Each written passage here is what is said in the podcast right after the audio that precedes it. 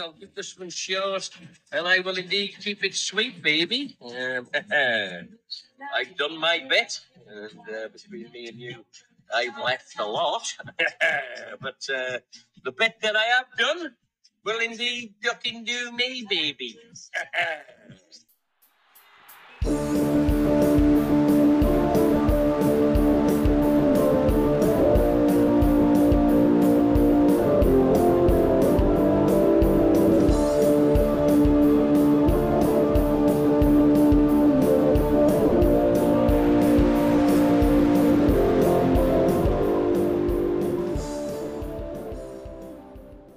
Seid und herzlich willkommen zum Tresensport Podcast, Episode 84. Wir sind heute wieder zu dritt, aber unser Mann aus Bremen ist heute nicht da. Wir sind in Gedanken bei ihm, denn sein Bremer SV spielt heute bei Lupo Martini Wolfsburg. Sie kämpfen weiterhin um den Klassenhalt in der, was ist das, Regionalliga Nord, wo der Bremer SV spielt. Ich glaube, ich glaube ja. ja. Ja. Aber wir haben uns natürlich äh, adäquaten Ersatz äh, geholt und begrüßen Rudi Schmalz-Goebbels hier am Tresen.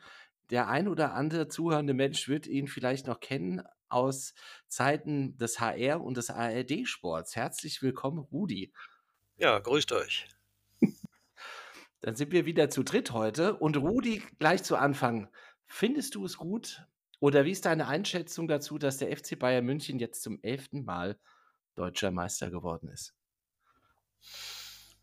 Tja, sagen wir so, die haben äh, es nicht verdient, weil die Dortmunder zu dumm waren, muss man ehrlich sagen. Also wer, wer sich äh, mit so einer Steilvorlage nach der Niederlage der Bayern in, in Leipzig sich zum Schluss die Butter vom Brot nehmen lässt gegen Mainzer, der hat es denn noch nicht verdient.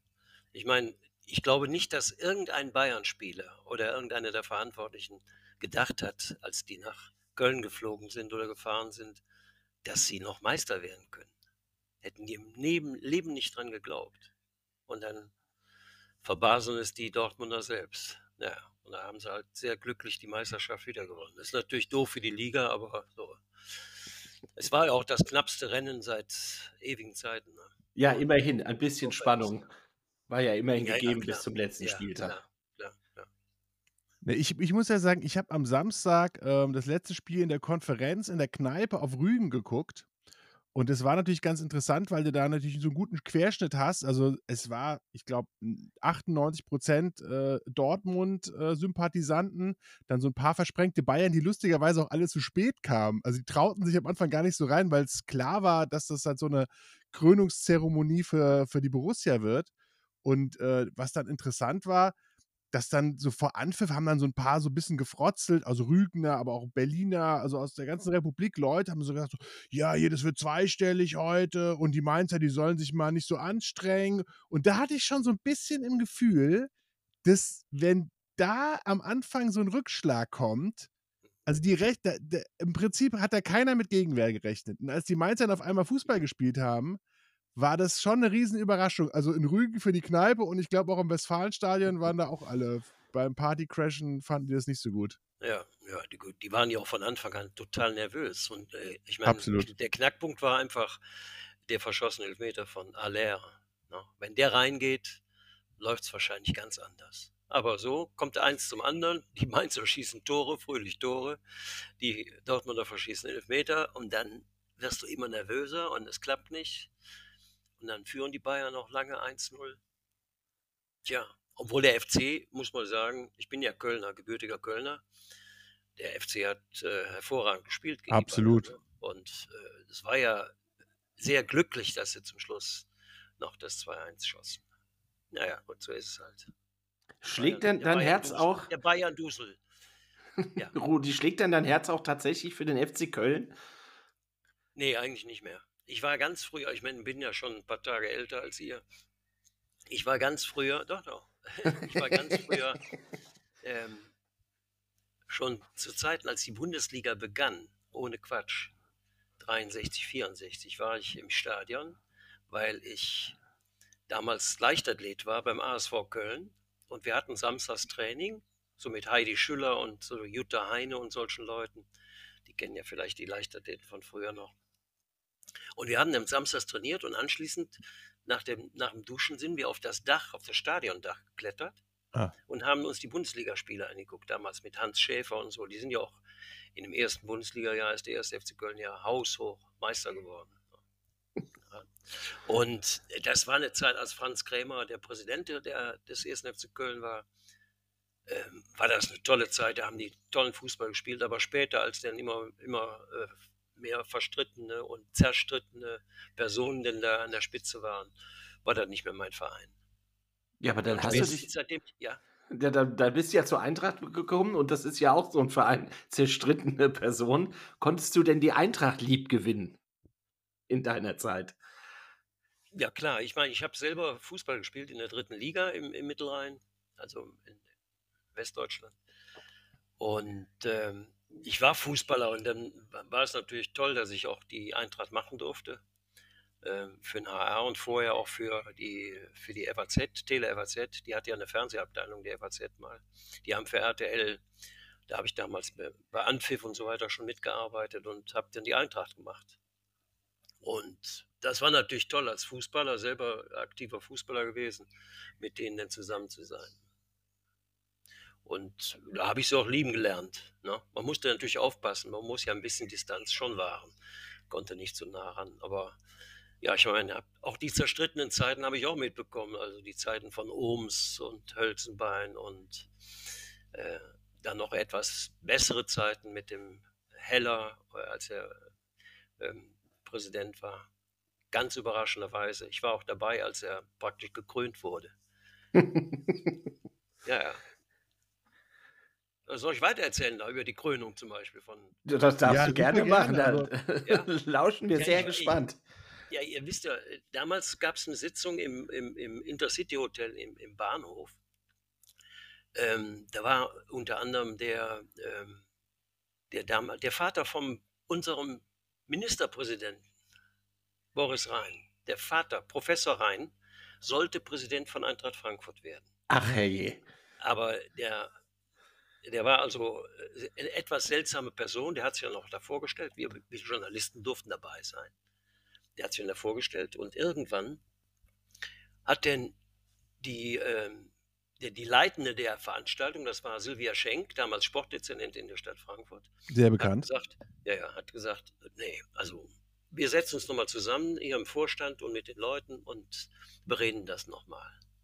Und dann haben die gesagt, also mit dem anscheinend gesagt, also die haben es nicht so, so öffentlich gemacht, aber die haben anscheinend wohl äh, sind zum Entschluss gekommen, Professor Rhein ist der falsche Mann an der Spitze der Eintracht. Und dann hat die Silvia Schenk den äh, Heller vorgeschlagen. Ja, und der wurde es dann auch. Und ich hatte zudem dann an, anschließend auch ein super Verhältnis. Also, äh, das war ein toller Schachzug von, von der Silvia Schenk. Äh, sonst, ich meine, unter, unter Hellers Ägide ist das ja ein bisschen in, in, ruhigere Fahrwasser gelaufen. Wieder. Absolut, ja, ja. auch wenn die öfters in der zweiten Liga waren, unter anderem.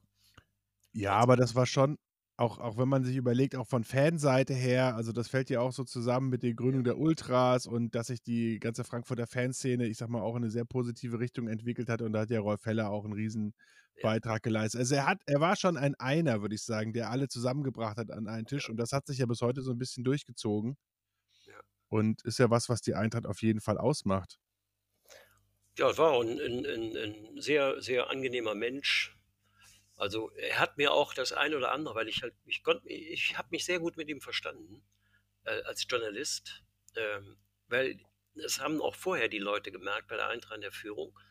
Wenn man als Journalist ähm, sehr nah dran ist und, und äh, die Leute merken, man hat Ahnung vom Fußball, von dem, was da passiert, weihen die auch einen in viele Sachen ein, wenn sie merken, da dringt nichts nach außen. Also wenn die gemerkt hätten, ich hätte irgendwann mal was über einen Sender, über die ARD oder über HR verbreitet, was die mir sozusagen als, ja, als äh, kleines Geheimnis äh, äh, mitgeteilt haben oder was ich einfach mitbekommen habe, dann, dann hätte ich nie mehr was, äh, äh, hätte ich kein Bein mehr auf der Erde gekriegt. Also das war bei mir safe. Also ich kann, ich kann mich an eine Situation erinnern, das hätte, das würde heute, heutzutage ein Präsident oder ein, ein Vorsitzender, ein CEO oder so niemals machen. Da war die Eintracht in der zweiten Liga, wir hatten ein Auswärtsspiel auf St. Pauli. Und wir waren einen Tag vorher da und haben für den HR äh, eine Sendung gemacht, noch vor dem, vor dem Spiel, vor dem Spieltag. Äh, das war eine Aufstiegssendung mit Rolf Heller und so. Und dann waren wir fertig mit der Sendung und dann hat er gesagt, sag mal, Rudi, warst du schon mal auf St. Pauli? In der, ja? Habe ich gesagt, nee, noch nie. Da sind wir, er und ich glaube, da war noch jemand, ich weiß aber nicht, wer es war, sind wir zu dritt auf St. Pauli gewesen. Ne? In der Herbertstraße überall dann da rumgelaufen und so, haben, waren noch in, so, in einem anderen Etablissement, aber alles easy. Und, Weltklasse. Da, und da, da, liefen natürlich auch Eintracht-Fans rum. Hey, hallo, Rolf Heller, was machst du denn hier? Na? Wenn das heute einer machen würde, zu Zeiten von Handy, von, von, von, von Social Media, ey, da, wär, da wärst du sofort weg vom Fenster. Keine Chance. Ach, an das Spiel also, kann ich mich auch noch gut erinnern. Ja, der, hast, der, der, äh, ich war da im Gästeblock und ich glaube, da hat mein Cousin Alex einen ganz legendären Abend auf St. Pauli verlebt. Schöne Grüße, vielleicht hat er auch Rolf Heller an dem Abend und dich getroffen. Wahrscheinlich. Der hat er noch lange von erzählt, ohne jetzt in die Details zu gehen. Ja. Er ist, glaube ich, ja, mit sehr wenig Geld dann ähm, nach Hause ja, gegangen. Ja. Und, Rolf, und, Rolf Heller war auch derjenige, der, ähm, ich meine, einer der Lieblingstrainer der Eintracht war ja immer Horst Ehrmann-Traut. Ne? Ja. Der Plastikstuhl steht ja heute noch im Eintrachtmuseum, wo er immer drauf gesessen hat. Der weiße billige vom Baumarkt. Und als der entlassen werden sollte an dem Abend, als es beschlossen wurde, hatten wir vom HR Weihnachtsfeier. Zu, zufällig beim FSV im, im Stadion, äh, in der Stadiongaststätte. Und irgendwann, wir haben also kräftig dazugelangt, auch irgendwann kriegte ich einen Anruf, ganz spät, vom Rolf Heller. Rudi, ich sag nur eins, morgen früh würde es sich lohnen, mit der Kamera vorbeizukommen. Alles klar. Ich hatte damals auch ein freies Kamerateam, das konnte ich jederzeit äh, anheuern und ja, das tauchten wir am nächsten Morgen auf, waren die einzigen, die da waren und haben dann den heulenden Horst Ehrmantraut nach der Entlassung interviewen können und so. Der hat mir also wirklich weinend ein Interview gegeben. Und nachher haben sich alle Sender, egal wer, RTL, Sat1, die haben beim EMIG, damals war Sportchef beim HR, haben da angerufen, wollten das Material haben. Der hat das zuerst geblockt. Ich habe gesagt, EMIG geht, geht doch nicht. Ne? Das ist doch allgemein. Wir waren die Ersten, wir haben, das weiß jeder und das ist auch schon gelaufen überall in der ARD und im HR ganz ruhig weitergeben an die an Sat1 und RTL und wie sie alle ZDF. War ja niemand da. Sonst niemand da. Wahnsinn. Ja. Aber sag mal, Rudi, so mal als Frage, ich meine, heutzutage jetzt gerade an dem Wochenende, ich weiß nicht, du hast es ja bestimmt mitbekommen, die ganze, die ganze äh, äh Vorkommnisse um den FC Bayern. Ich meine, da sind ja auch so ein paar Meldungen, wo man sich sehr sicher sein kann, dass die von Vereinsseite lanciert wurden, zumindest von den, ich sag mal, von den bestimmten Personen. Mhm. Die ist es für dich auch manchmal so, dass wenn du eine Meldung siehst, dass du schon im Gefühl hast, okay, da wird jetzt äh, Folgendes mit bezweckt, weil ich sag mal so, ähm, Vereine nutzen das ja auch, dass sie zu bestimmten Reportern, ich sag mal auch gerade irgendwie vom Springer Verlag irgendwie einen engeren Draht haben und dann, ich sag mal so exklusiv was äh, äh, ja, preisgeben und äh, dadurch halt auch die Möglichkeit haben, ja, so Narrative zu steuern. Hast du das auch mitbekommen oder siehst du das auch von außen? Also ich finde, jetzt mit dieser Oli Kahn-Geschichte kann man schon, finde ich, ganz gut sehen, wenn dann gesagt wird, ja, er ist da ausgerastet oder nicht. Ähm, das, da wird ja mitgespielt, um ihn dann ein bestimmtes Licht zu rücken, um dann einfach auch so eine, so eine Entlassung zu rechtfertigen, sag ich mal. Ja klar, gab es das. Das gab es immer schon. Dass also zum Beispiel, äh, wenn du Springerpresse äh, ansprichst, ist das hier im Frankfurter, Frankfurter Raum, Rhein-Main-Gebiet natürlich die Bildzeitung vor allem. Obwohl da äh, ein Kollege, mit dem ich lange zusammengearbeitet habe, der Roland Palmert, ein sehr, äh, ja, sehr koscher und sehr äh, vernünftiger Kollege ist. Er ist also nicht einer, der auf jeden äh, Baum springt, wenn, wenn, wenn der Springer Verlag in Hamburg oder wenn die, wenn die Chefredaktion sagt, so jetzt mach mal da eine heiße Geschichte oder sowas. Der hat auch einen anderen Kollegen, der hat, der hat jeden Mist äh, verbreitet, auch wenn das nicht stimmte und so. Der hat das überhaupt nicht verifiziert vorher. Und der Roland Palmert war da okay. Aber natürlich wurde sowas, es wurde immer was lanciert. Ob das mit Ohms damals war oder komischerweise mit Ehrmantraut. Also Rolf Heller hatte keinen keinen, äh, sagen wir mal, ein, keinen Draht zum, zur Bildzeitung, dass er die bevorzugt hat oder so. Sonst wäre jemand morgens da gewesen. War ja niemand da. bei, der, bei der Entlassung von Emmertorf.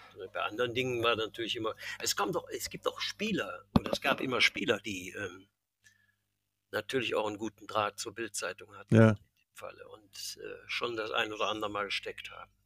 Aber wie gesagt, ich- da muss man, da muss man als Journalist aber auch sehr vor. Ich meine, bei der Bildzeitung ist das, ist das meistens egal. Aber als Journalist muss man vorsichtig sein, wenn man mit den Leuten zusammen ist und viel erfährt, dass man wirklich das für sich behält. Ne? Ich meine, heute kann ich ja über die Sachen erzählen. Erstmal, äh, Gott hab ihn selig, Rolf ist tot. Der Rolf Heller. Wir erzählen es auch keinem, was du heute sagst. Ja, ja, Das ist ein ganz exklusiver Zirkel, der hier zuhört. Ja, aber ich sage, die, die Situation hat sich natürlich. Ich, hab, ich bin jetzt seit sechs Jahren äh, im Ruhestand und habe gesagt, wenn, wenn mich heute jemand fragen würde, würdest du den Job nochmal machen? habe ich gesagt, nein. Die schönen Zeiten sind lange vorbei.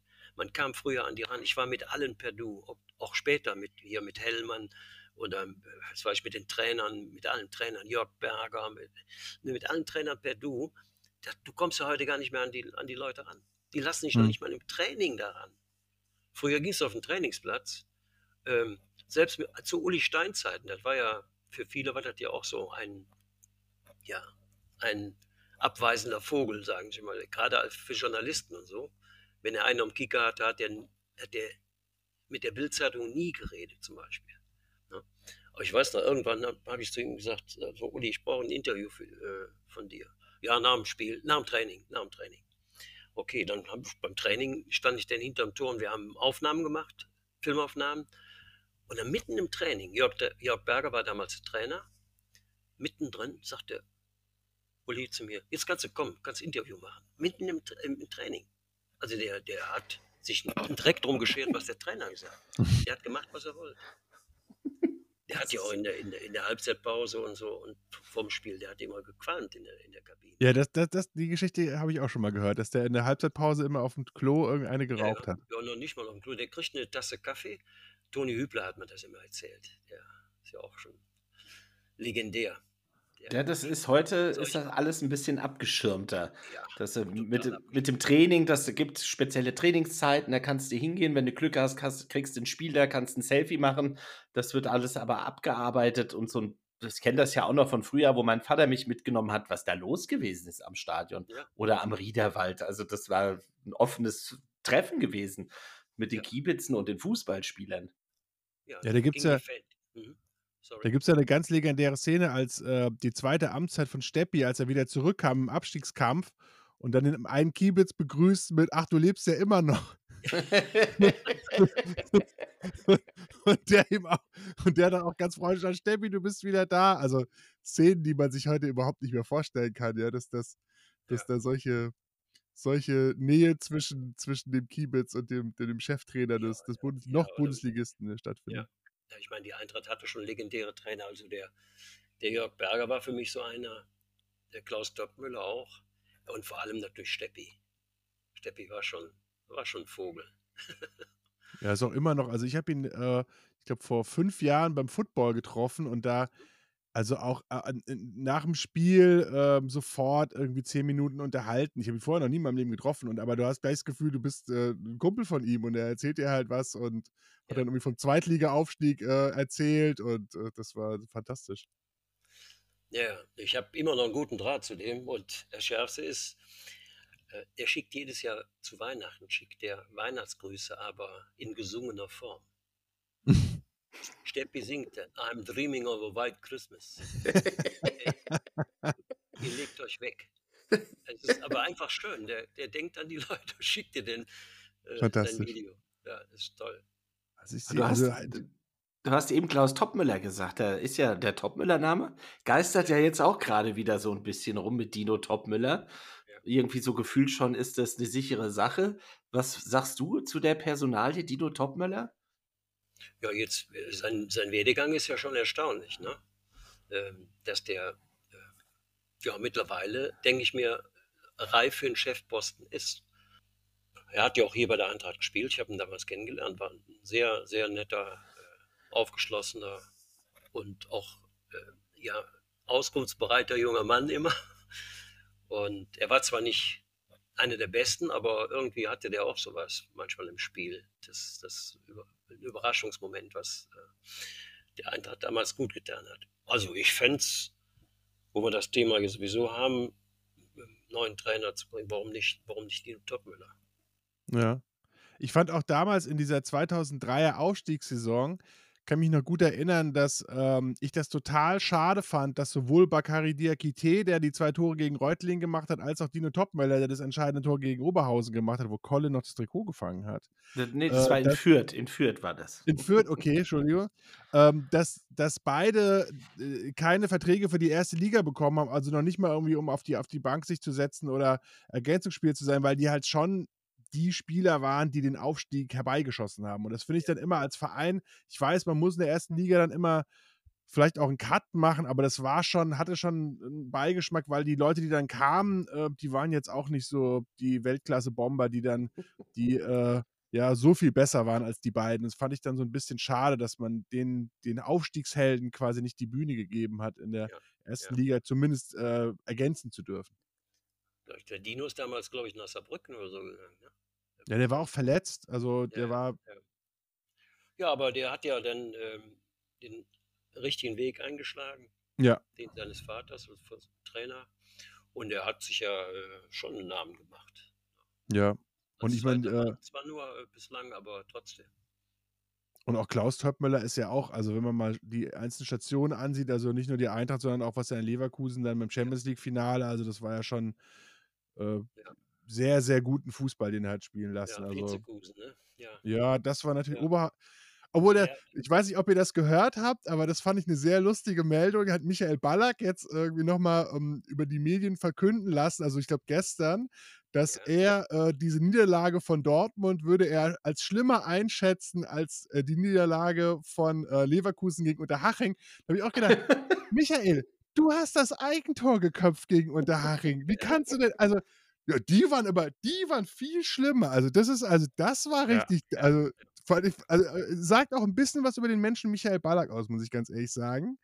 Ähm, weil da sich da versuchen reinzuwaschen mit einer Sache, die vor drei Tagen passiert ist, wo sozusagen eine ganze Stadt irgendwie in Tränen ist und er sagt, ja, seht ihr mal, so, das ist richtig schlimm. Unterhaching war nur so, weil das muss man ja schon sagen, die mussten ja nur unentschieden spielen, das war natürlich ein Riesenklops damals, diese Niederlage. Also, ist ja schon, ist auch der Eintracht schon passiert, ne? Oh ja, da war ich auch im Stadion. Ja, natürlich, bloß auf. Ja, ja, aber, genau. aber da können wir doch mal kurz überleiten, Rudi, diese, diese traurigen Kapitel der Eintracht. Vielleicht für den. Wie sind denn jetzt ist ja in, in drei Tagen ist ja das Pokalfinale. Wie hast du denn, äh, wie sind denn deine Pokalfinal- oder beziehungsweise Pokalspielerinnerungen von der, von der Eintracht und vielleicht generell? Du hast ja wahrscheinlich einige Pokalfinals mitgemacht. Äh, ja, 88, glaube ich, das erste Mal, als äh, Laie Städteri das 1-0 schießt, ja. sie den Pokal gewinnen. Und, dann, und der danach sofort wieder verkauft war. Ne? Ja. Der war ja schon, ich weiß ja, der ist vorher wurde ja schon verscherbelt. Ähm, Aber weißt du, wo die Millionen hin sind, Rudi? Keine Ahnung, muss man mal einen Knispel fragen oder so. Die sind alle zu Peter Hopday. Die, Peter Hopday war damals der Ersatz für Lars Städteri. Das war ja, sehr interessant damals. Und äh, ja, die neue Nummer 10, Peter Hopday, aber so gut wie Lea steht Reber ja nicht. Nee, ähm, dann 2006, 2006 war es, ne? In, ja. Gegen die Bayern. Ähm, da habe ich auch eine kleine Episode.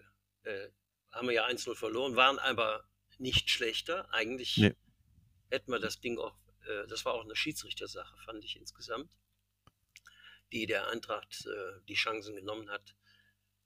Äh, und damals war ich auch mit meinem Kamerateam, das auch damals beim, er beim Horst Ehrmann-Trop bei der Entlassung dabei war. Mit dem habe ich viel, mit dem viel zusammengearbeitet. Wir waren in Berlin, standen hinter, wir mussten für die ARD auch für den nächsten Tag für die Sportschau arbeiten und standen hinter dem Tor von Oliver Kahn, dem jetzt entlassenen CEO der Bayern. Und in Berlin, das kennen wir ja, das ist ja, ist ja unheimlich viel Platz dahinter, weil das äh, war ja damals Leichtathletikstadion und zwar hinten zu dem offenen Teil, da standen ja die Eintracht-Fans immer da. Ja. Da spielte auch damals äh, äh, Tankard? Bitte? Tankard, ja genau. Ja. Schwarz war das, ja. Und wir haben den, äh, den Kahn die ganze Zeit beobachtet und die Eintracht-Fans haben den beschimpft ne? und, über, und, und sich über den Schiedsrichter aufgeregt. Und der dreht sich immer rum und wir haben gefilmt und gefilmt. Ihr Wichser! Immer zu den Eintracht-Fans, die ganze Zeit. Als, ja, und ja gut, das habe ich dann in, in, der, in der Sportschau eine kleine Sequenz gebracht, tatsächlich. Und ein Jahr später, ein knappes Jahr später, äh, kriegen, kriegt der HR, die Sportredaktion, Anschreiben vom DFB. Äh, sie möchten doch mein Material von vor einem Jahr beim, vom Pokalfinale gegen die Bayern äh, mal an den DFB schicken. Gut. Haben wir das gemacht? Haben wir das gemacht? Dann ist der Kahn für, den, für das nächste Pokalspiel, für die nächsten beiden Pokalspiele gesperrt worden. Ach komm. Nachträglich, wegen dieser, wegen dieser Beschimpfung der Fans. Ja. Und die Bayern haben, ich weiß noch, als ich das nächste Mal zum Bayern München Spiel kam, akkreditiert, äh, er wussten nie genau, wer ich bin, dass ich dem, dem Kahn sozusagen, die, die haben mich da an, an, angefeindet. Aber gut, wenn man so doof ist und da äh, ins Mikro reinbrüllt, selbst schuld. Also es war Oliver Kahn.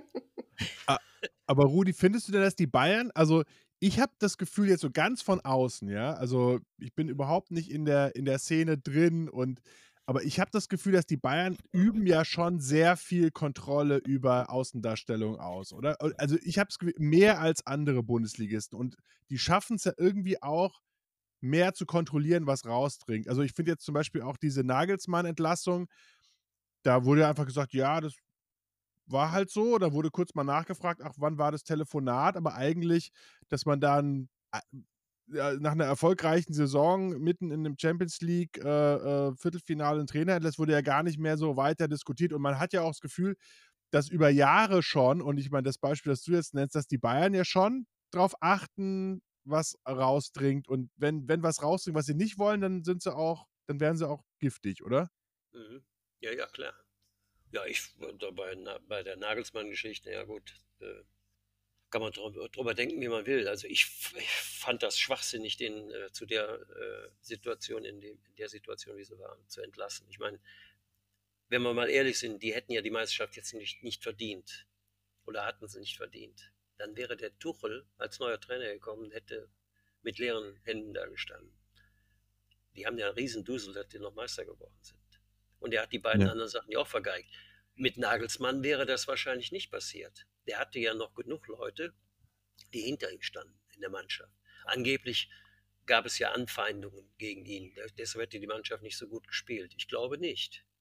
Ich glaube, der hat auch einen besseren oder einen attraktiveren Fußball spielen lassen als Tuchel, finde ich. Tuchel spielt sehr auf, auf Kontrolle hinten, also gerade in der Abwehr, defensive Kontrolle.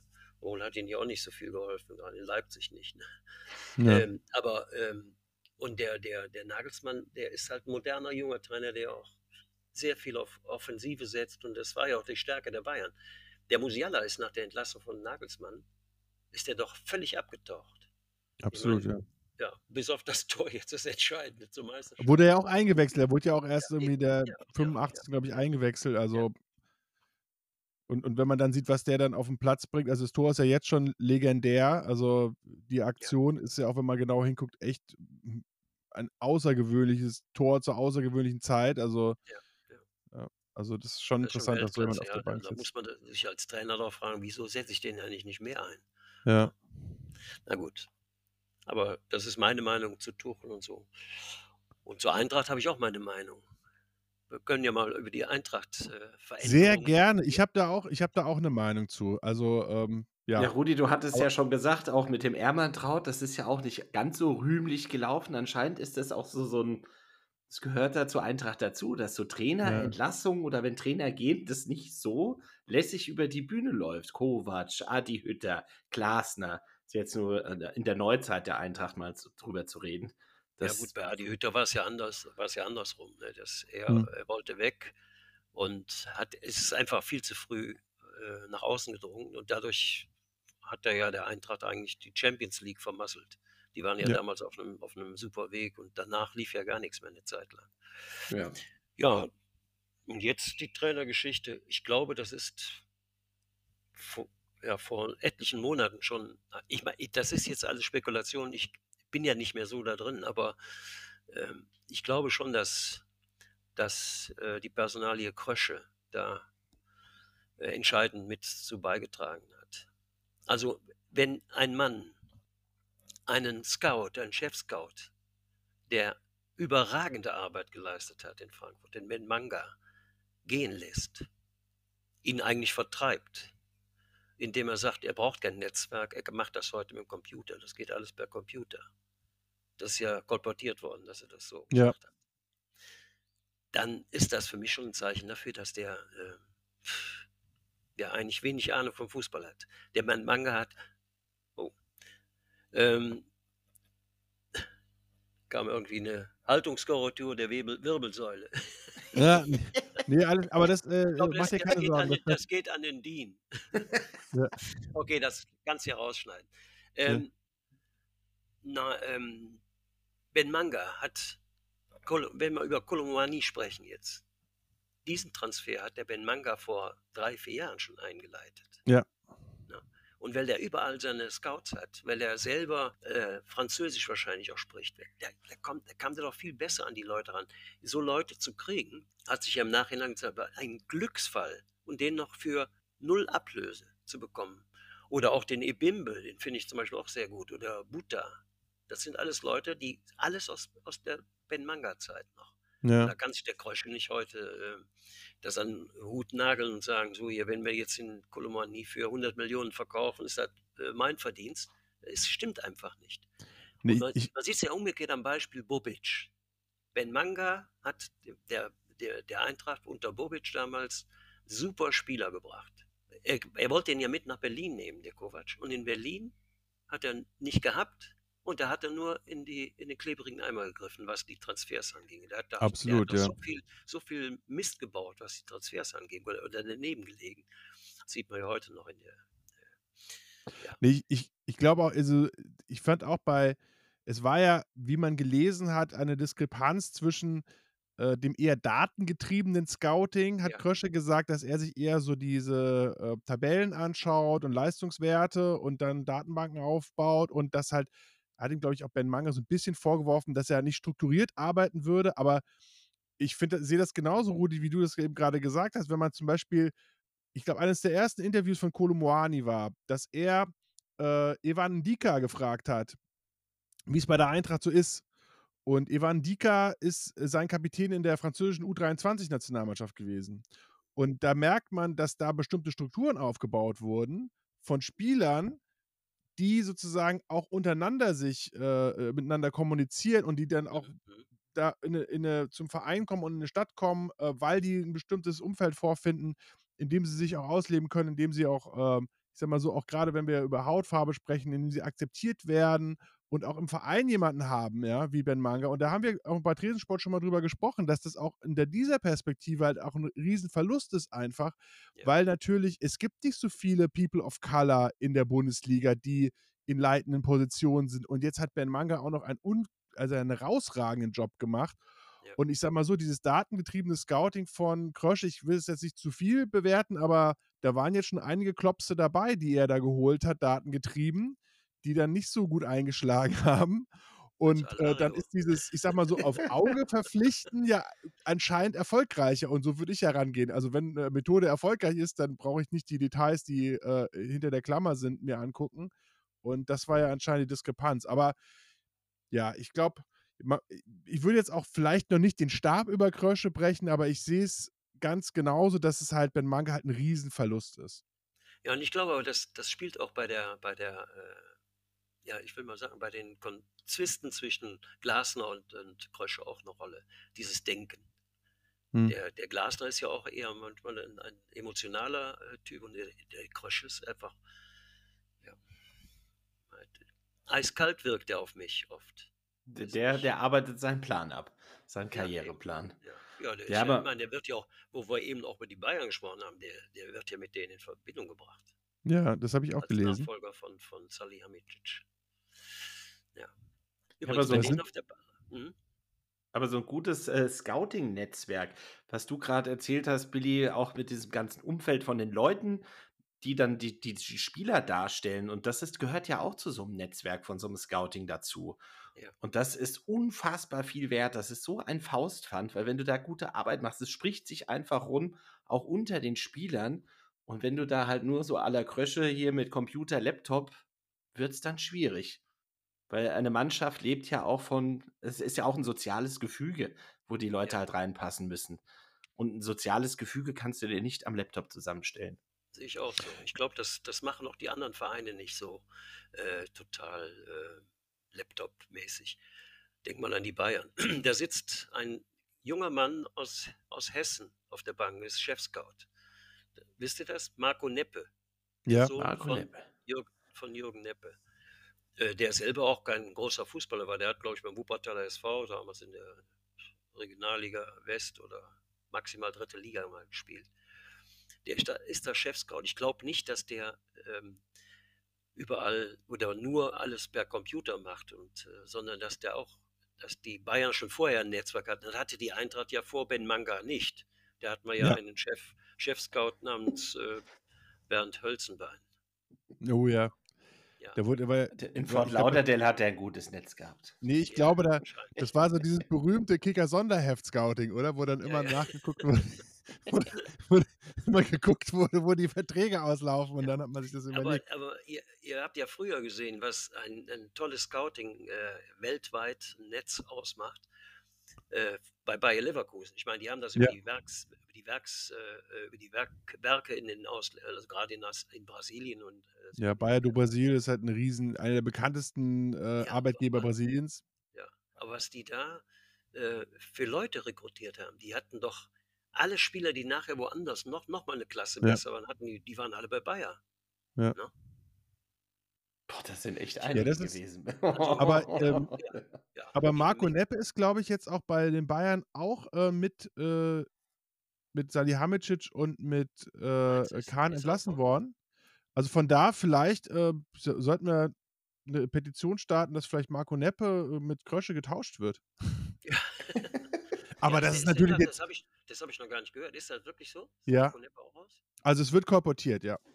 Weil ich glaube, der Tuchel hat da auch gerne seine eigenen Leute. Genau, Tuchel ist, ist ja auch, also ist ja, ich sag mal so, Tuchel erinnert ja von der Statur her auch so ganz bisschen an Ermantraut, würde ich sagen. Und der Ermantraut war ja auch so ein bisschen, hat ja, wollte ja immer so seinen, äh, den geschlossenen Kreis haben und er sollte ja auch nicht viel nach außen dringen. Also, äh, und er wollte auch viel Kontrolle, glaube ich, immer Horst Ermantraut, oder? Hat ja immer auch den, den Co-Trainer nicht zur Mannschaftsbesprechung gelassen und Ja. weil er halt sozusagen so diese, diese Einheit äh, schmieden wollte und äh, das, das sind dann so ein bisschen an Tuchel. Tuchel ist ja auch jetzt, sag mal, ich glaube, menschlich nicht so einfach. Also er will ja schon selber seine, seine Leute haben.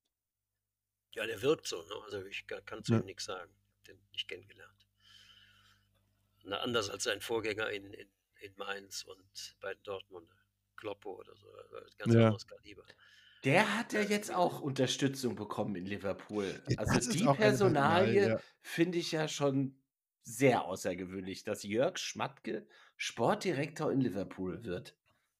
Ja, Also das den mag ist, ich auch keiner, ne? Den Schmack. Ja, die, die, aber wo, wo war denn der Schmatke mal wirklich gut? Also alle Stationen, die er hatte, da hat er ja auch so ein bisschen verbrannte Erde hinterlassen.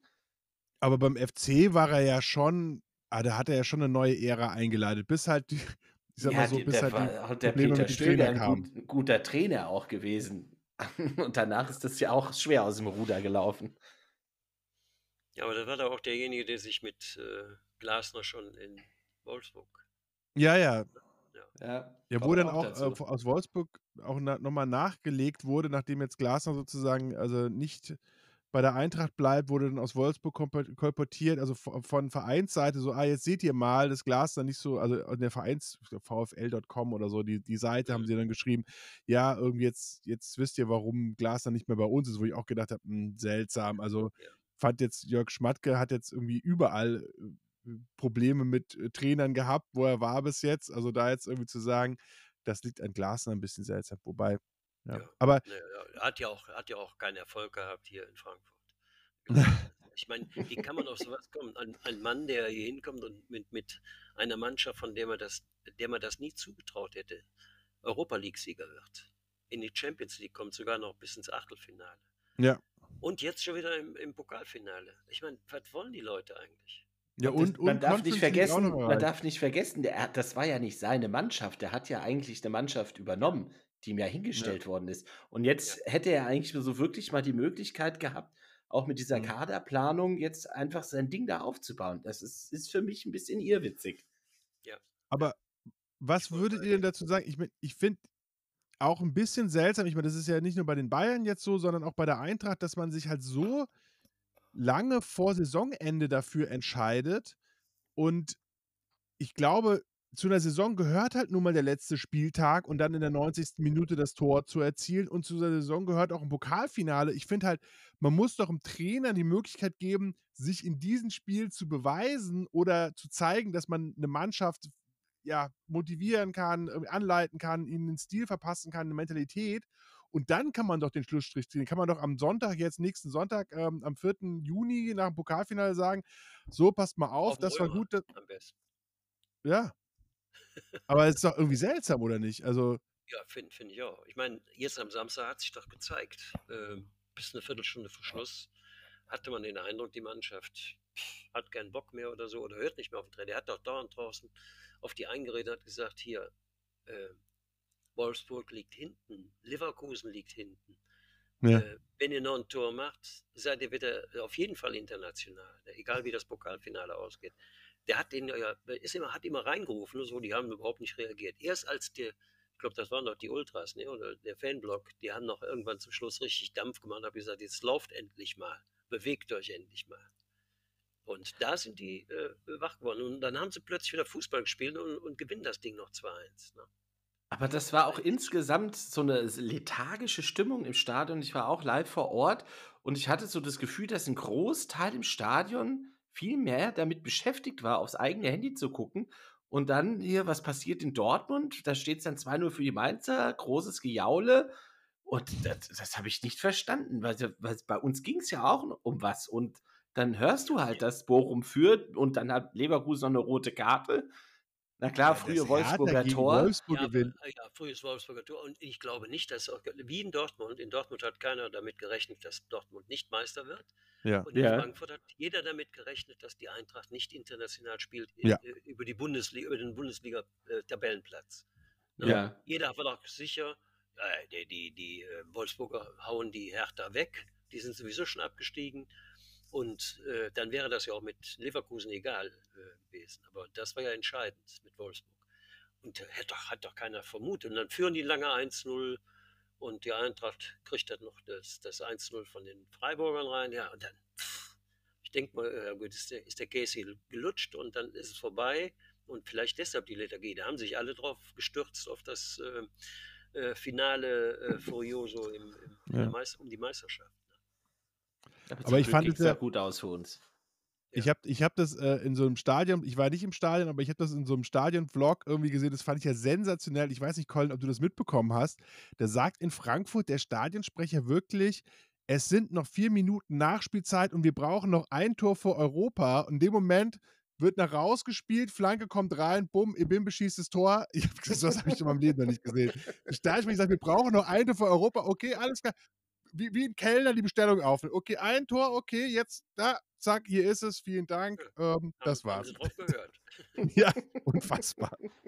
Muss der Stadionsprecher öfter mal reinrufen. Wir brauchen noch ein Tor. Ach so, okay. Jetzt habe ich Ja, wenn, verstanden. er- wenn er es sagt, dann, dann machen wir das mal. Genau. Ja. Vorher war das keinem klar, dass das irgendwie Ja, noch nicht ja. reicht. Tja, wer, was meint ihr denn? Haben wir eine Chance Pokalfinale. gegen Leipzig? Eigentlich immer, immer, im Finale haben wir immer eine Chance. Ne? Ja, das Ja, ist und für mich immer Leipzig, fi- also- 50-50. Und ähm, ja, Eintracht Finalmannschaft, muss man ja sagen. Und ich finde auch mal über die Jahre jetzt, wir haben ja nicht nur Leipzig, eigentlich, also in Leipzig sehen wir immer nicht so gut aus, aber sonst haben wir eigentlich Leipzig ganz gut im Sack. Also sowohl im Pokal als auch in der Liga sind wir da ja eigentlich, haben wir da immer gut ausgegeben. Und sogar gegen äh, Red Bull Salzburg haben wir super gut ausgegeben, beide Spiele gewonnen. Also Red Bull liegt uns, glaube ich. Naja, Ja. Äh, obwohl man, müß, man müsste ja eigentlich äh, ein bisschen Bammel davor haben, weil die Leipziger spielen im Moment wirklich Die Sau stark. saustark. Auf der anderen Seite, äh, für mich der beste Abwehrspieler spielt nicht mit Ja. im Finale. Guardiol, äh, Guardiol ist doch gesperrt. Doch Rot, rot gegen Freiburg, ja. Genau, im Pokal, äh, Halbfinale, genau. Das heißt, er ist nicht dabei. Also die Abwehr muss schon umgebaut werden. Ja. Da muss ein äh, Klostermann oder wen auch immer dann da hinten in, in Ja. die Ab Also die sind aber lange nicht so gut wie der Guardiola, der auch, Nee. nach, wenn er nach vorne geht, äh, sehr gefährlich sein kann. Kopfballspiel und so. Und Naja, aber die- trotzdem, die haben ja, die haben ja auch, was weiß ich schon, noch, noch 100 andere, die saustark sind. Ja, der ist ja im Sturm mit einem Offensiv Kungu sind sie halt saustark. Da kommt echt was Ja. auf uns zu. Ja, vor allem unser, unser Silva, der den Hölzmann-Rekord einstellt, ist halt nur gut genug für die Bank bei denen. Das ist auch schon, auch schon Ja. krass. Ja, gut. Also, War auch so ein Verkauf. Aber der wollte einfach nur mehr Geld verdienen, ne? ja. So. Aber schon erstaunlich, das ist halt äh, dieser Rekord, also der war ja für mich, wenn man jetzt sieht, diese Saison äh, wird man mit 16 Toren äh, Torschützenkönig und der Silva hat 27 Tore gemacht und ist, da hat ja in der Saison halt natürlich Lewandowski 40 gemacht, aber Ja. trotzdem ähm, war das ja ein Rekord von der Eintracht, wo ich ja nie gedacht hätte, dass der irgendwann mal eingestellt wird. Ja, also selbst die Boa hat ja in den Hochzeiten 20 Tore, glaube ich, gemacht als Torschützenkönig, oder mit? Ja, ja. Also Wahnsinns, Wahnsinns Rekord und dann äh, bei Leipzig ist er nur auf der Bank. Aber gut. Aber da sieht man auch mal, was, was so Rekorde. Ich meine, Gerd Müller, der, der Rekord, der bestand ja Ewigkeiten. Ja. Und dann kommt dann so ein, so ein polnischer Brocken, so sage ich jetzt mal, der, der hat jedes Jahr so viele Tore gemacht. Der hat ja nicht nur eine Saison ausnahmsweise Nee. mal Rekord, äh, einen neuen Wahnsinn, Rekord ja. eingestellt, sondern jedes Jahr geliefert, auch in Barcelona jetzt wieder. Ne? Ja, ja. Der schießt ja ein Tor. Und, ja, jetzt haben wir aber noch einen, der, äh, der ist ja noch bekloppter. Haaland in, Ja, bei Manchester City, ja. in City, ja, der, der das ist, ja, ist ja eine Maschine. ja das, ich finde, bei Haaland ist es ja auch immer so interessant, dass er jetzt immer noch, also nachdem er ja, ich glaube, seit sechs Jahren Herrenfußball spielt, immer noch überall, ähm, also Rangnick und, und diverse Leute immer noch sagen, ja, irgendwie schaut mal, wie dumm ihr damals war, dass er den nicht gekauft hat- Der wurde bei allen wie Sauerbier angeboten und haben alle gesagt, ja, nee, das ist, geht nur in Norwegen und dann ist er ja erst nach Salzburg und dann hat man gesagt, ja, das geht halt in Salzburg, aber nirgendwo anders und dann ist er nach Dortmund. Aber im Endeffekt haben den ja alle Spitzenteams, äh, ja, jedes Jahr ein Fax äh, oder eine E-Mail äh, drin gehabt, ja, den könnt ihr kaufen für Summe X und jeder hat gesagt, nee, das passt nicht. Und ich meine, Colin, du kannst dich erinnern, am Anfang der Saison wurde doch auch gesagt, dass er nach England nicht passt. Ja, da fragt man jetzt, Schließt also da den alles Torhüter zu tut- Klump. Den und Torhüter auch tut jetzt auch die Hände weh. Billy, die haben doch äh, speziell gesagt, der passt nicht zu Man City. Weil die, gar- Ja. die, haben, ja, die haben ja immer ohne Mittelstürmer gespielt, ohne Stoß. Ja, ja. Die haben ja nur, also den Bernardo Silva und so. Ey, ey, was, für ein, was für ein genialer Fußballer. Wenn die über die Absolut. Außen kommen, dann da brauchst du eigentlich gar keinen Mann in der Mitte. Und der, der wurde ja auch am Anfang überhaupt nicht einbezogen in das, in das normale Nee. Spiel. Weil der, der passte ja eigentlich gar nicht in das System. Aber Nee, irgendwann haben sie dann wohl gemerkt, ist egal, wie du den Ball reinbringst, der macht das Ding. Oder der Aber holt sich gibt- den Ball auch selbst von der 50-Meter-Linie. Also das macht er ja auch gerne mal. Ja, es ist halt eine Athletik, äh, die, die ja so einzigartig ist im Fußball, dass dann reicht, ich sag mal so, Fußballer ist er jetzt ja nicht irgendwie kein Bernardo Silva, aber es reicht halt, dass er kombiniert mit der Athletik halt dann sich pro Spiel mindestens fünf richtig gute Torchancen rausspielt und dann von denen vielleicht noch zwei macht. Aber ich fand, ich weiß nicht, Colin, kannst du dich daran erinnern, es gab doch einen so ein, ich weiß nicht, ob der Blogger war oder so einen so ein Kommentator in England, der die ganze Zeit gesagt hat, ja, Haaland, ihr werdet sehen, der ist total überschätzt, irgendwie overrated und hat dann wirklich, wurde dann auch von allen so ein bisschen ausgelacht, hat dann immer noch, nein, nein, ihr werdet sehen, der macht nur fünf Tore oder so. Ich habe, nach einem Spieler, der das dann eingestellt, aber, im ersten Spiel. aber das aber er ist halt wirklich wirklich ein Phänomen. Also es, es gibt wenig Fußballer, die man mit ihm vergleichen kann. Ich kann mich nur erinnern, äh, früher bei Inter gab es Adriano, der war auch so eine, so eine Urgewalt, äh, aber sonst äh, ist es ja ein Stil von, von Fußballer, den es nur ganz selten gibt. Ja, Rudi, du hast ja bestimmt einige Phänomene in deiner Karriere gesehen, auch live auf dem Platz.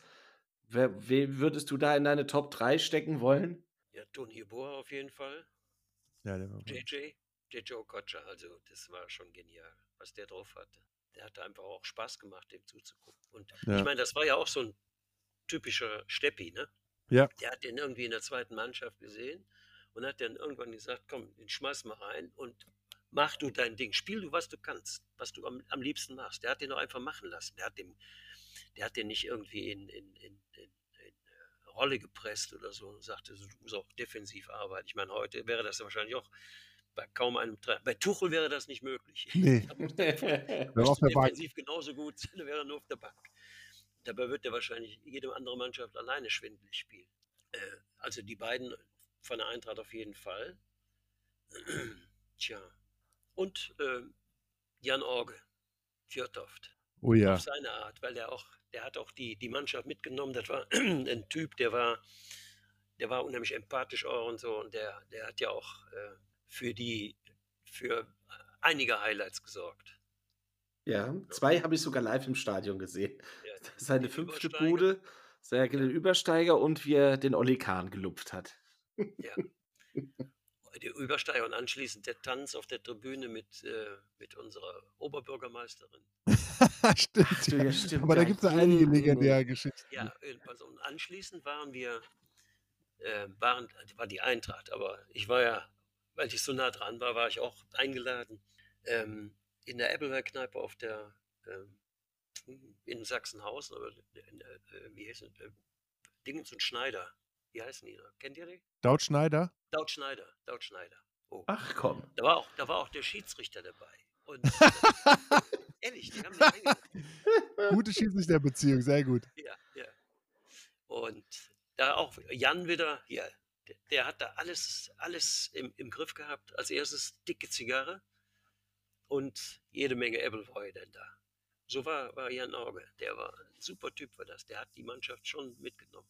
Auch wenn er, der, hat- der hat auch die Trainer geärgert. Der hat den Trainern auch immer äh, die Meinung geblasen. Ne? Zum Beispiel auch dem, dem Magath. Oh Gott. Ui. Ja. Mit Da dem hab gehört ich- dann auch ein bisschen Mumm dazu, dem Magath. Ja, mit dem habe ich aber Zoff gehabt. Richtig. Der hat, Ach mich, ja. der hat mich mal monatelang ignoriert. Weil ich ihm nach einem Spiel gegen den 1. FC Köln hier zu Hause, da haben die, glaube ich, 1-5 oder, oder Oh Gott, ja. Da saß 1-5 Maradona verloren. auf der Tribüne. Ja, ich war auch Ja. im Stadion. Bis Halbzeit gegangen. Ein- 1-5. Da, hat, hatten die doch da diesen, wie hieß der? Berg, Berg, Bergs, Berg, Bergs, Äh, Bengtsson, der, der, der Norweger. Den norwegischen äh, Ja. Spieler des Jahres. Der, Ja. der konnte gar nichts. Ich habe die beim Training gesehen. Der konnte noch nicht mal Kopf. Der, der Charlie Görbel hat den zum Kopfballpendel gebracht, damit der mal richtig Kopfball spielt. Oder, oder, den, oder mit dem Fuß und den Ball äh, richtig. Der konnte überhaupt. Benk, Bengtsen, ne? oder wie hieß der? Ja, Irgendwie so ähnlich, ich weiß gar nicht. Auf jeden Fall war das eine Pfeife hoch 10 und den hat der hinten in die Abwehr gestellt.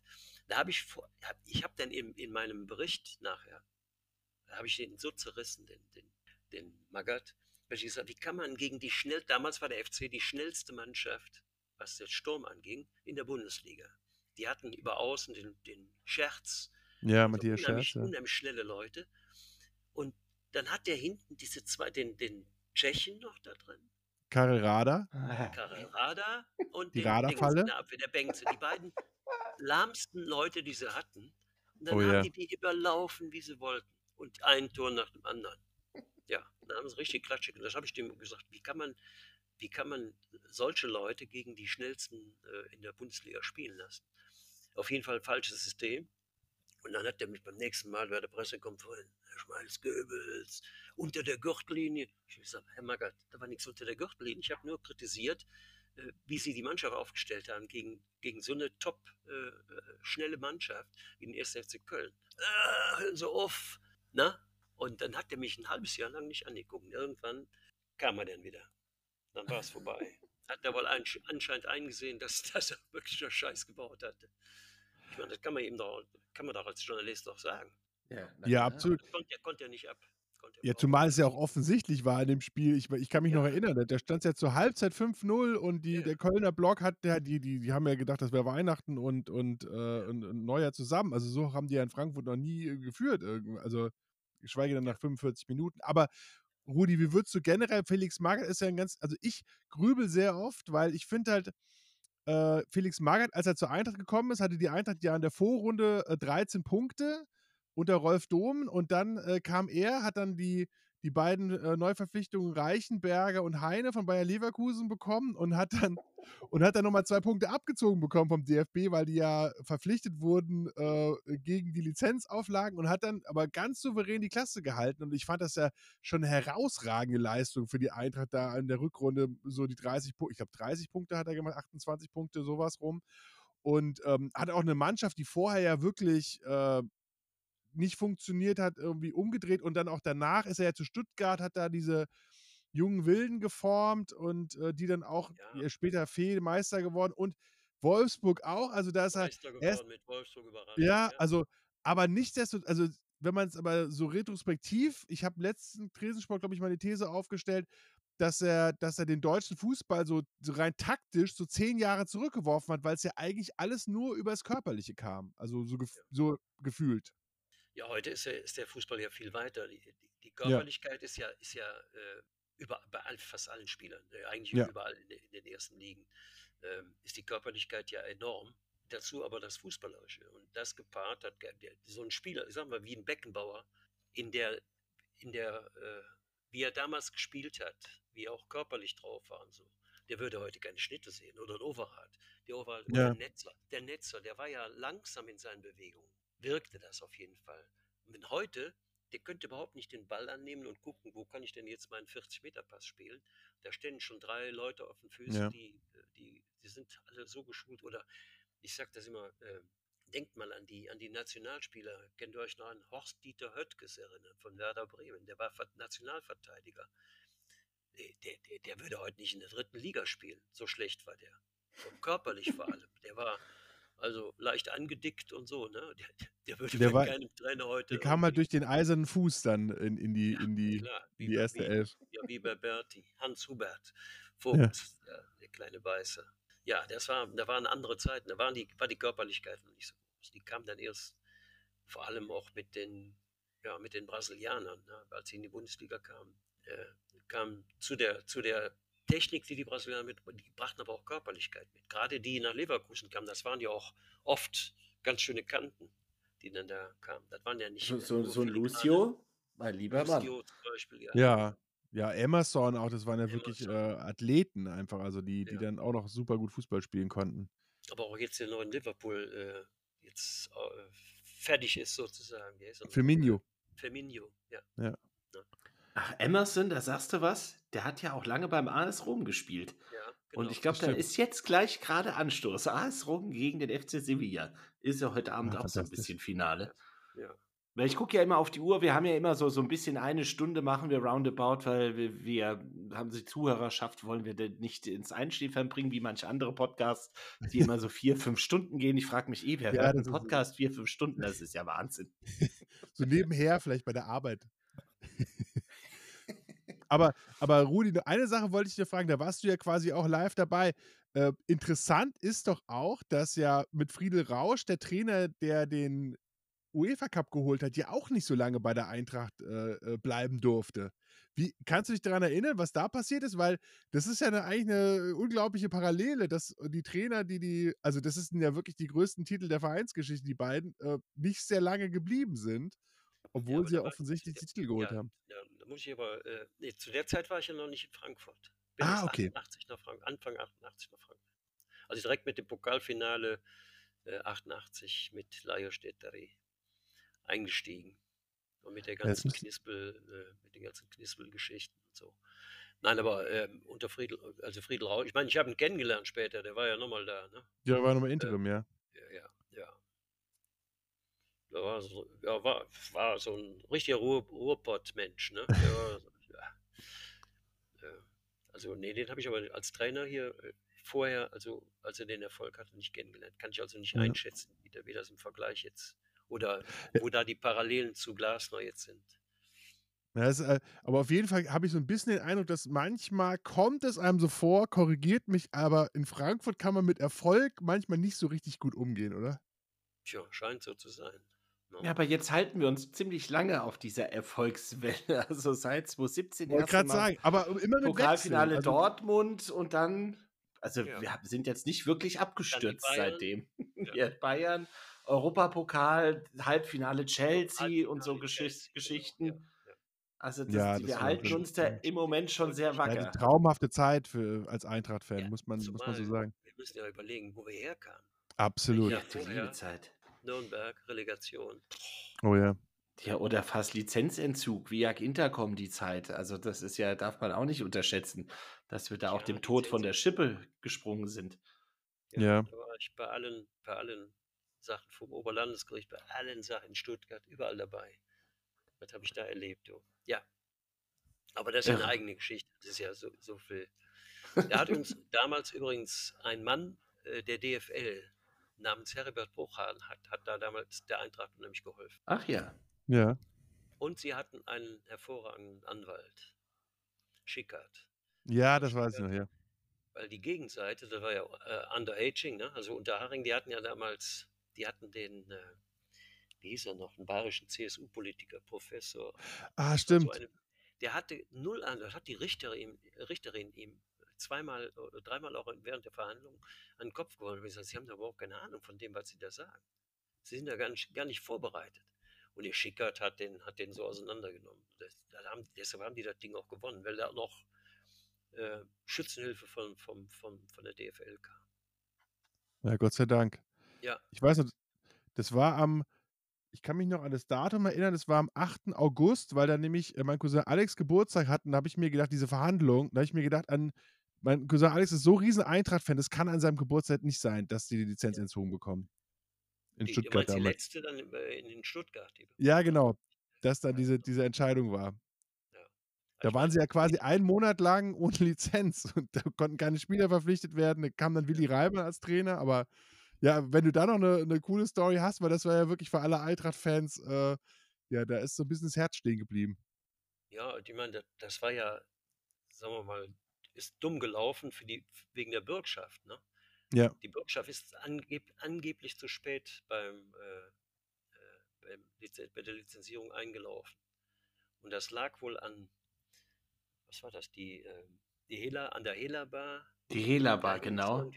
Genau, und da war damals Sparmann, war, war ja die treibende Kraft und äh, der hat, ich, die haben da ein bisschen fast verbaselt und wollten so unter den Tisch kehren, aber das ist dann nachher äh, wohl auch durch die DFL gerade gebogen.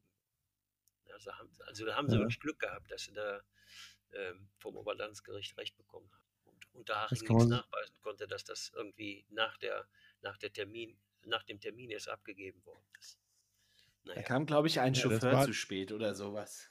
Ja, und, und Mit- ich glaube auch, mich zu erinnern, dass da die, die, die Bürgschaft nicht bedingungslos war, aber sie hätte bedingungslos sein müssen und dass da von der Hella Bar auch nochmal gesagt wurde, dass sie, dass es äh, Indizien, dass sie nicht bedingungslos ist und aber ähm, ja, das waren Ja, auf jeden das Fall Zeiten, wenn man sich da zurückerinnert und wie es einem jetzt geht, also da muss man sagen, dann äh, ja, Eintracht, was, was für eine schöne Reise dann bis hier. Ja. Auch. Willi Reimann kam ja damals, sagst du, ne? Das war auch, Ja. das war auch, auch ein, ein seltsamer Typ. Der hat mit den Journalisten, der hat, der hat uns ja nicht mit dem Arsch angeguckt, auf gut Deutsch gesagt. der Journalisten damit hat nix, wollte nichts mit zu tun haben. Herr Schmalz-Goebbels, wenn überhaupt mal irgendwann nach einer Pressekonferenz, der hat auch kaum Fragen beantwortet und so. Der war, der hat sich total abgeschottet, hat sein Ding gemacht. Und dann, als er nicht mehr Trainer war, habe ich den mal beim Golfen getroffen. Bei den golfenden Fußballern, die, die sind ja alle so organisiert zusammen, da sind Dortmunder, Hamburger, viele Hamburger und so weiter. Habe ich ihn getroffen. Da kommt er auf mich zu und sagt, Rudi, ich grüße dich, endlich kann ich mal richtig mit dir reden. und vorher, Weltklasse. vorher keinen, kein Wort. Straight. Habe ich auch gesagt, Willi, du bist ein komischer Vogel. Der hätte auch vorher mit mir reden können. ja, so war Reimann. Aber apropos komischer Vogel, wie hast du damals diese äh, Episode Andi Möller mitbekommen?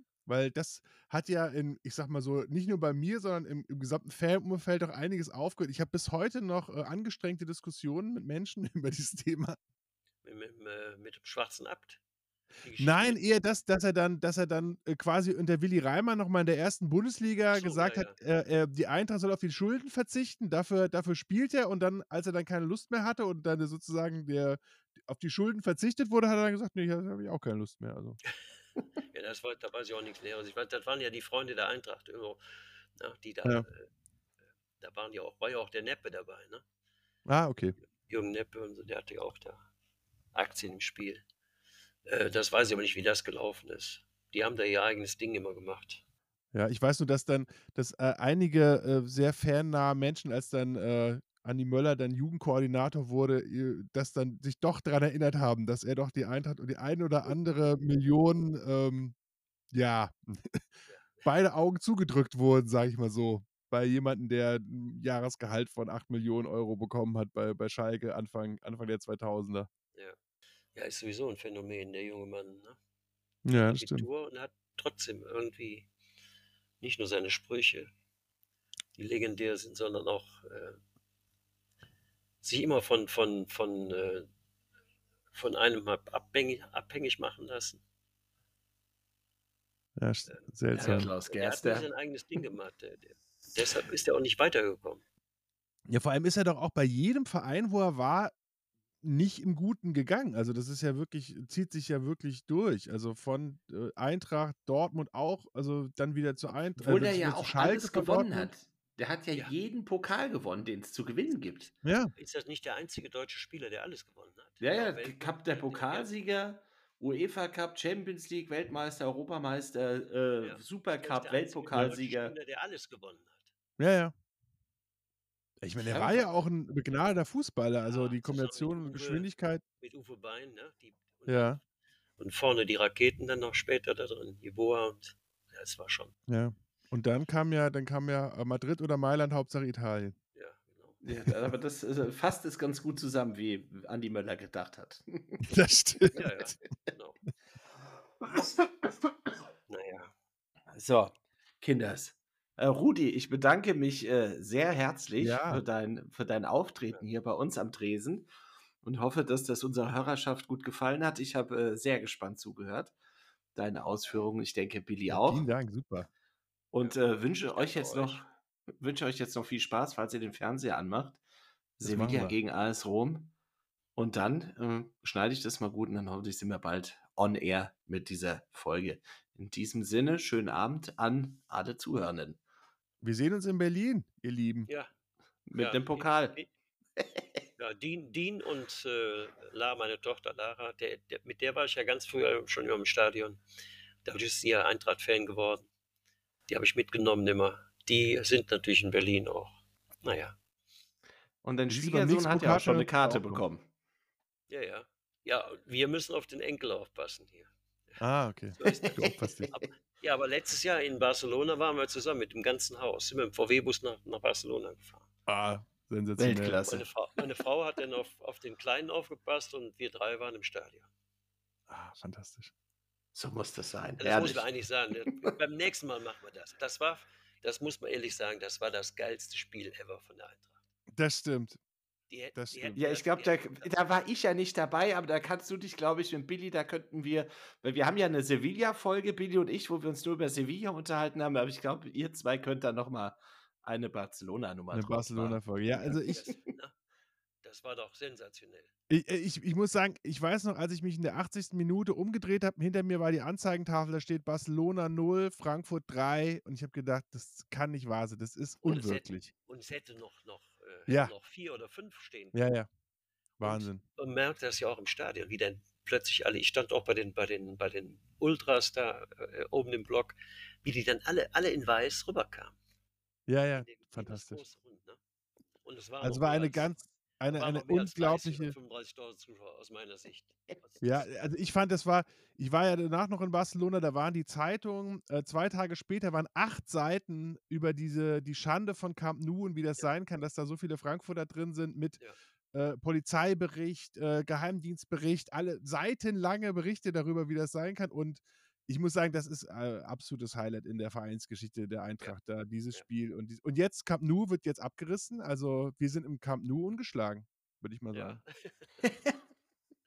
Aber ich glaube, am Samstag werden wir auch wieder eine ziemliche Bestmarke setzen im Olympiastadion. Ja, das wird groß. Das kann durchaus passieren. Gut. Also, Männers, schönen Okay, Abend noch. Colin, vielen Dank. Ja, Gerne, ciao. äh, Tschüss. So, was muss ich denn jetzt machen hier?